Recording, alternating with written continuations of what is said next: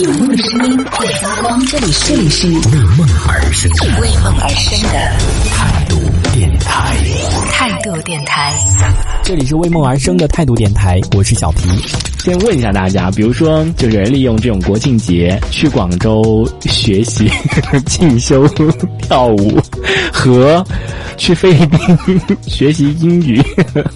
哪个听起来就是？如果你有一个朋友的话，就是国庆节去广州集训那个跳舞，和另外一个朋友，他说他那个国庆节去菲律宾学习英语，这两个朋友哪一个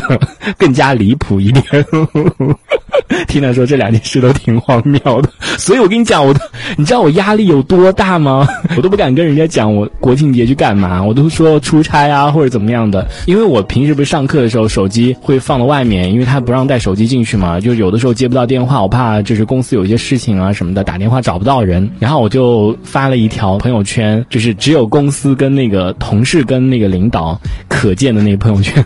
然后定位就定在。不要举报我，我定位就定在那个广州外国语学院，因为我正好我那个学校附近是好像是广州外国语学院还是什么之类的，因为我当时有查那个地图嘛，我想太好了，然后我就正好，我承认了，我是。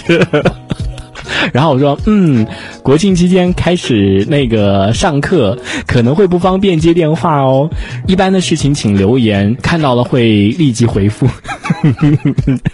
就就定位了一条这个，所以就正好在那个附近，就是有一间那个学校，好像那边学校还挺多的。但是我正好定位到了那个，而且它自动给我弄了一个叫什么 MBA 的一个管理什么学院。哇，我说这也太棒了。就是真的好上进，但是我确实是一个很上进的人啊，对不对？我也没有，我也我也没有出去玩，也没有干嘛的，我就真的就是去学习的啊。可是，学习的东西 就不不太一样而已。这一小节我们暂时先聊到这里。想要收听更多精彩的内容，可以关注态度电台的直播节目，也可以在微信公众号上关注态度电台，给我们留言。这里是为梦而生的态度电台，我是小皮，我们下次接着聊。